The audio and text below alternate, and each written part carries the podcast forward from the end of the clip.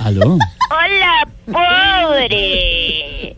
Verá que estoy lo más de aburrida porque contraté, imagínate, a Wisin y Yandel. ¿Qué? A Wisin y Yandel. No Vos me no digas. lo podés creer ni siquiera, ¿no? No. No, pues Para sí. que vinieran a cantar a la cárcel y me quedaron ¿Cómo mal. así? Esta es la hora que todavía... ¿Qué hora es? Son las 4 de la tarde, Oiga, este 27 minutos. Esta es la hora que todavía los estamos esperando y lo peor es que los vamos a seguir esperando, ella. Pero, ¿cómo así? ¿Por qué? ¿Qué pasó? Pues porque no nos podemos ir. Oiga, pobre, usted de casualidad usted que conoce tanta gente, eh. Cuénteme, ¿en qué le puedo ayudar, la Usted muchacha? tiene el teléfono de Silvia Gerardi. Pero, ¿para qué? ¿Qué pasó? Es que aquí en la cárcel nos van a cambiar el uniforme y necesito que ella me lo diseñe.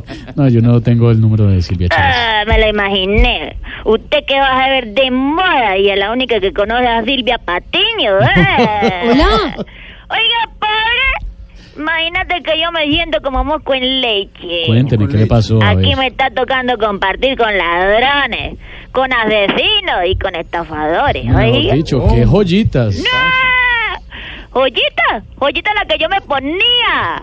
Eso de aquí son pura fantasía, oiga. Mira que yo no digo valerme la Tranquila. pobre, yo soy muy mala pobre. Vea cómo era que esta semana, imagínate que el director de la cárcel me dijo que iba a traer a Camilo Cifuentes, No. Oscar Iván y No. María Auxilio. No.